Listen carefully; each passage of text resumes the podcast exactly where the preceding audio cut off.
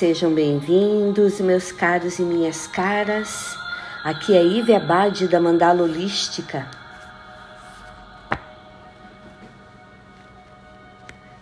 Na leitura de hoje do livro A Vida Não Precisa Ser Tão Complicada de Leila Navarro, vamos ao capítulo Que Ondas você está pegando? Um dia desses, conversando com uma senhora de pouco mais de 70 anos, eu me dei conta de como a humanidade sofisticou seu modo de vida nas últimas décadas, tornando mais complexo o fluir. Eu e a simpática senhora estávamos em uma loja consultando uma lista de presentes de casamento de uma moça, aliás, sobrinha dela. A relação tinha todos os sonhos de consumo de um casal moderno, tudo de última geração. Uma lista enorme. A senhora que estava comigo olha para mim e diz: Meu Deus, será que tudo isso que minha sobrinha está pedindo vai caber no apartamento dela? É tão pequenininho. Veja só como as coisas mudaram. Quando eu me casei, no final dos anos 40, tudo que a gente tinha precisava para montar uma casa eram os móveis, um fogão, a gás e um rádio. Quando comprei minha primeira geladeira elétrica em 1952, achava que tinha tudo na vida. Como eram simples as coisas naquele tempo, a gente conseguia ser feliz com tão pouco. O que ela me disse despertou minha atenção. Realmente, tempos atrás, éramos capazes de ser felizes com muito menos do que precisamos hoje. Não é verdade, meus caros e minhas caras? É impensável para a classe média viver sem comodidades no mundo atual como a internet, televisão a cabo, celular, eletrodomésticos e tantas outras coisas. Só para ficar com o básico. Agora, para ter acesso a tudo isso, é preciso ganhar bem. E quanto mais se ganha, mais se deseja melhorar o que se tem. Não basta ter um carro na garagem, é preciso que o carro seja do ano. Não basta ter um celular, é preciso que ele tire foto, acesse a internet, toque música. Não basta ter um computador, é preciso que ele seja de última geração para rodar os jogos, os softwares incríveis que são lançados dia a dia. A questão é que vivemos em uma sociedade movida pelo consumo e levamos uma existência de viver para ter. Escolhemos uma carreira que pague bem, dê futuro e segurança. Investimos anos de estudos para ter a melhor qualificação possível. Desenvolvemos as habilidades que podem nos tornar os profissionais competitivos e diferenciados. Nunca deixamos de nos atualizar e de nos manter em forma, pois o ambiente das empresas é selvagem. E é só os melhores que se mantêm empregados. E tudo isso para quê mesmo? Para quê, meus caros e minhas caras? Para ter, manter e, de preferência, melhorar o padrão de vida que nos permite consumir, consumir e consumir. Quero deixar claro que não tenho nada contra uma vida confortável, diz a autora liberdade financeira e sucesso profissional.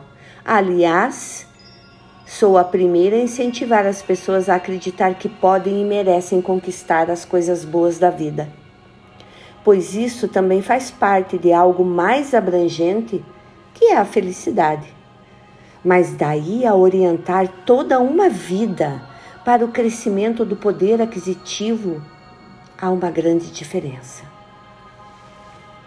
pessoas que perseguem a onda de um sucesso medido pelo saldo bancário, pelo ano de fabricação do carro ou pelo preço das roupas que vestem, são sérias candidatas à sensação de que a vida não flui.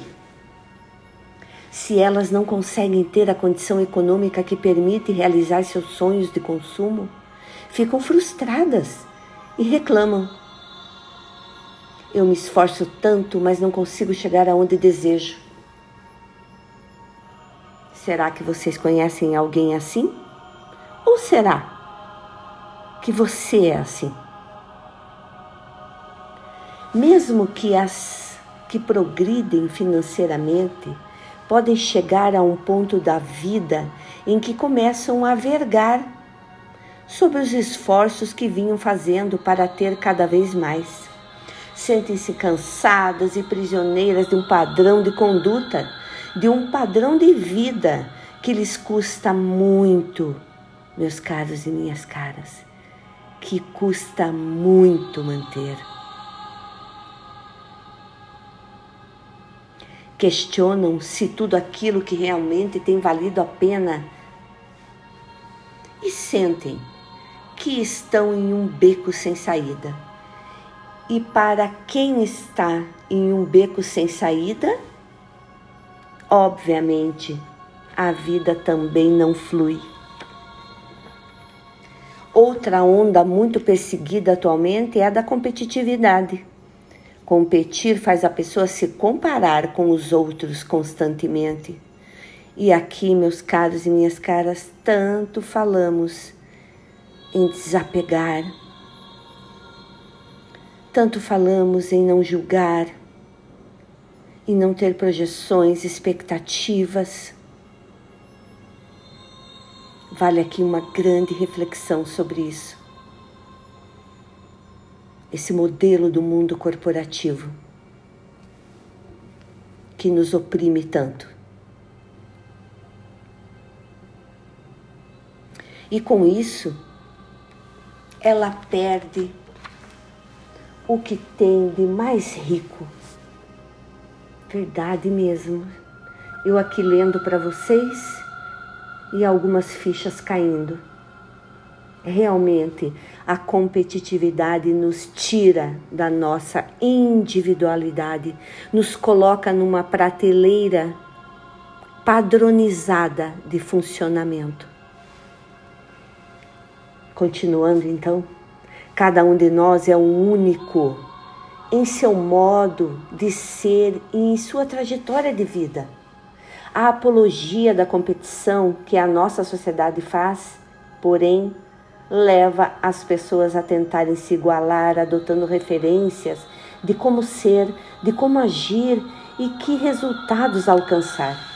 Com isso, acabam se limitando, já que a medida de crescimento que buscam está sempre no outro. Que verdade fantástica, que vale a pena uma parada, uma bela respiração e uma reflexão. Você talvez esteja se perguntando agora, nesse momento, mas não temos de saber o que o nosso concorrente está fazendo ou para onde ele está indo? Competir não é a lei do mercado? Pois me diga você. Você, meu caro e minha cara, se soubesse que seu principal competidor foi tragado pelo tsunami na Ásia ou pelo furacão Katrina, você se, se sentiria livre? Ficaria aliviado por não ter mais essa concorrência? Ah, acho que não. Porque a necessidade de competir não tem fim para os competitivos vamos aqui fazer uma distinção entre competição e, e concorrência. Competir é lutar para ser melhor que o outro, é acreditar que só um pode vencer, aquele que for maior e mais forte. Mas se fosse assim mesmo, teriam os dinossauros sumido da face da Terra? Já concorrer é correr com, correr junto, é ter consciência de que no mar há muitas ondas que vão na mesma direção, que cada um então que pegue a sua. Se entendermos que somos únicos, entenderemos também que as oportunidades da vida de cada um são únicas. Assim como há momentos em que uma oportunidade aparece para você. Há momentos em que é o seu concorrente que tem a dele. Você tem os seus resultados, o concorrente tem os dele. E daí?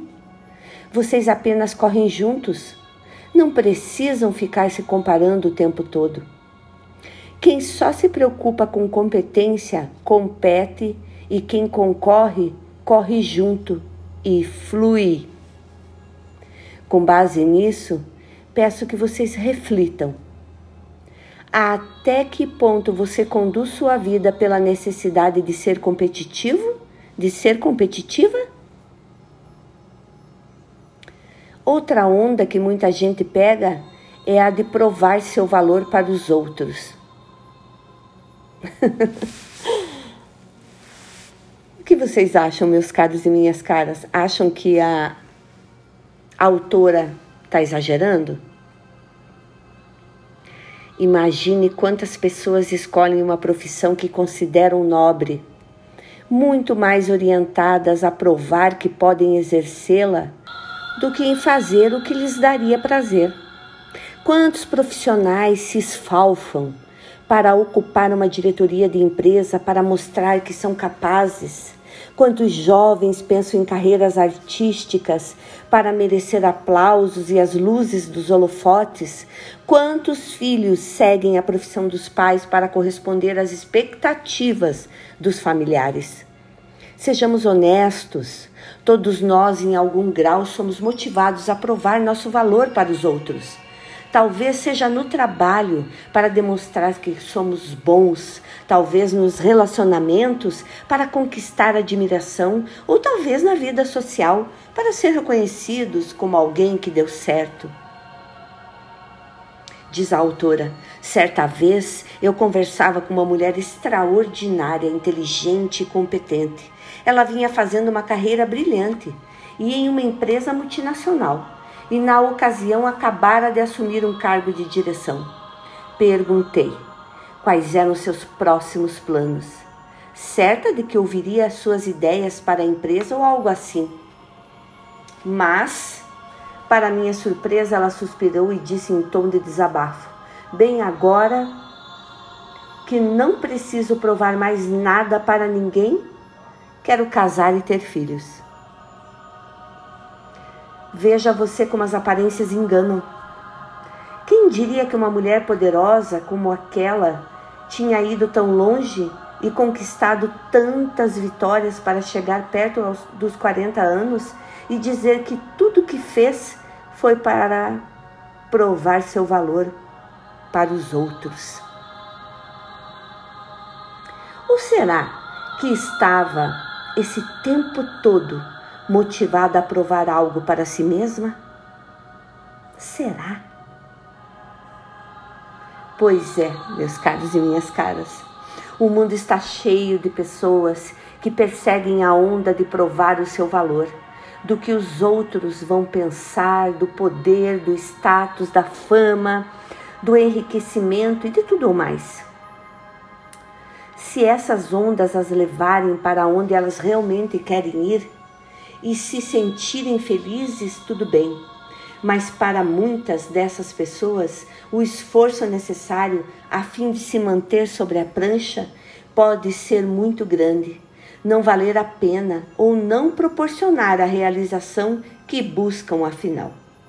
E qual seria a onda que eu deveria pegar? E qual seria a onda que vocês, que você que cada um de vocês que estão me ouvindo agora deveriam pegar? Para mim, diz a autora, é a que desperta em nós os sentimentos de paixão ou de relevância, levando-nos a cumprir o nosso propósito. eu concordo com a autora. Isso nos preenche, isso nos motiva, isso nos traz felicidade. Nunca acho demais citar a frase de Dom Juan Matus, xamã e mestre do antropólogo mexicano Carlos Castaneda. Se neste caminho existe um coração, então vá em frente. Isso significa, meus caros e minhas caras, que devemos escolher o que nos apaixona, o que nos instiga, que nos provoca a seguir determinado caminho, a escolher a onda certa para nós entre as numerosas que correm pelo mar.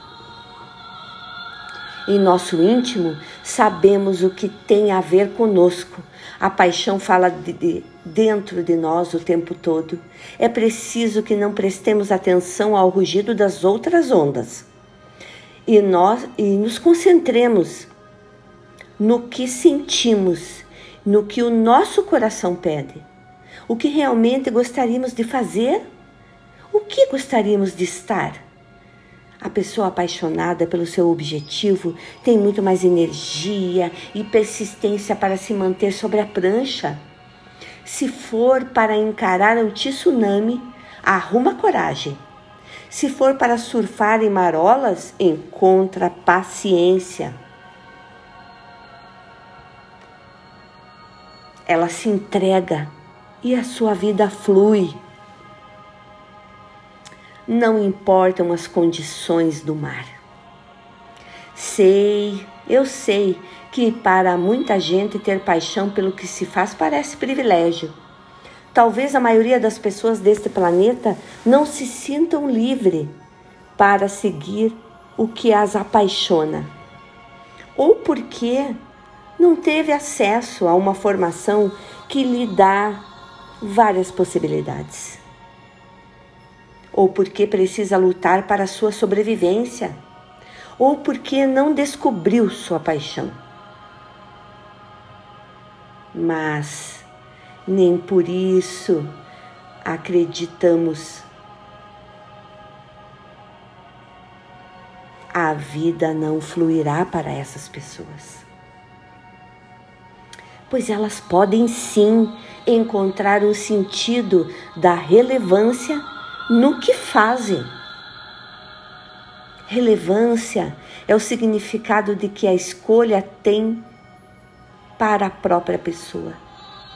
É um sentimento que atribui importância e justifica o que se faz.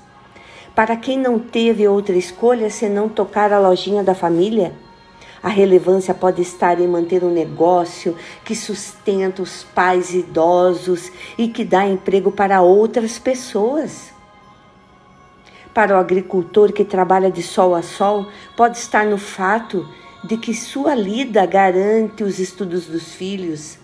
Para o metalúrgico que passa o dia na boca de um alto forno, o sentido de relevância pode vir da ideia de que poucos suportariam um trabalho tão duro. Quando sentimos que há relevância no que fazemos, valorizamos o que fazemos, acreditamos no que fazemos e com isso passamos a gostar do que fazemos pois o sentido da relevância alimenta a nossa autovalorização.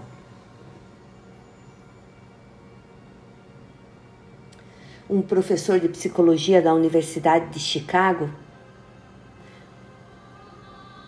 autor do livro Fluir, a psicologia da experiência máxima, tem uma teoria muito interessante sobre o fluir que casa bem aqui com o nosso raciocínio.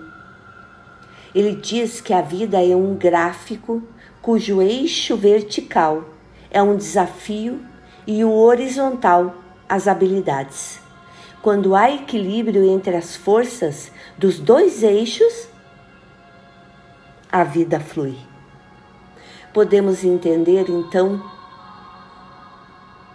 desafio como uma motivação que nos provoca, que vem de dentro do sentimento de paixão ou do sentido da relevância que temos. Já as habilidades seriam o somatório de várias coisas: competências, experiências, aprendizado, comportamentos, talentos, tudo que está dentro de nós, nossos recursos. Pessoas que elegem para si um desafio muito alto, como as que vivem querendo provar o seu valor, mas não têm habilidades suficientes para enfrentar o desafio, desenvolvem um quadro de ansiedade. Já as que têm muitas habilidades, mas não encontram um desafio instigante no que fazem, não se sentem motivadas com nada, não sabem o que estão fazendo da sua vida e acabam tornando-se apáticas, desanimadas, desmotivadas, enfim, caem em um marasmo total. Quando constatamos que entre os remédios mais vendidos em todo o mundo estão os ansiolíticos, o Lexotan, ou o antidepressivo, o Prozac, vemos que muita gente está realmente pegando ondas que não tem nada a ver com elas. Acredito que a melhor prevenção contra os males que tanto afligem a humanidade é o autoconhecimento. Quanto mais a pessoa se conhece, mais se percebe e persegue o que tem a ver com ela. Para quem é apaixonado pelo que faz, ou vê relevância no que faz, ou tem as duas coisas juntas, o que é ainda melhor. A vida flui porque há motivação interior para vencer as dificuldades, a coerência nas pequenas escolhas que é preciso fazer no dia a dia. Existe satisfação em conquistar cada pequena vitória. A pessoa é feliz pelo que é e tem, e a cada momento da vida, sem nem mesmo perceber, está cumprindo seu propósito de vida, ou seja, o que lhe cabe. Apenas fluindo. Está apenas fluindo. E como isso é bom. E como isso é bom, meus caros e minhas caras. Se a vida não está fluindo para você, pergunte-se que ondas estou pegando? Pergunte e deixe o universo responder. Gratidão a todos vocês. Paz e luz.